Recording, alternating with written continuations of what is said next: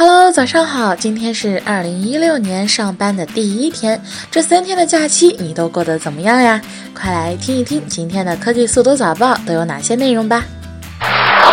跨年夜微信红包创收发量新高，元旦收发总量二十三点一亿次。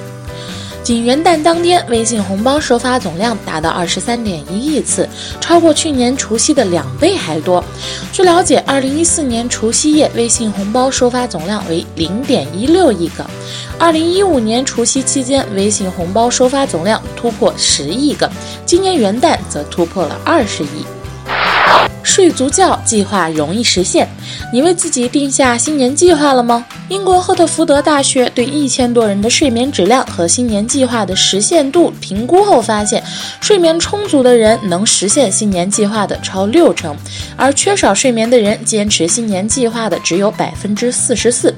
研究人员分析，晚睡、缺少睡眠的人意志力差，更容易感到疲惫，因此难以完成新年计划。这些工作会被机器人抢走。日本和英国研究人员近日推测，一些不需要特殊知识和技能的职业将慢慢会被机器人取代，包括普通文员、出租车司机、保安、大楼清洁工等等。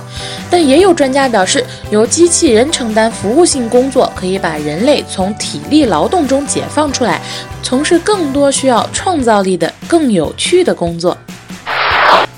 妹跨年唱十余首歌，声音太高遭罚款二点四万元。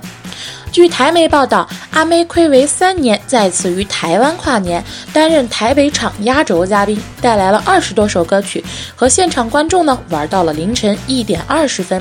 当天她表演时段的分贝检测有四次超标，音量最高一度达九十一点三分贝，最后遭开罚十二万元新台币，约合人民币二点四万元。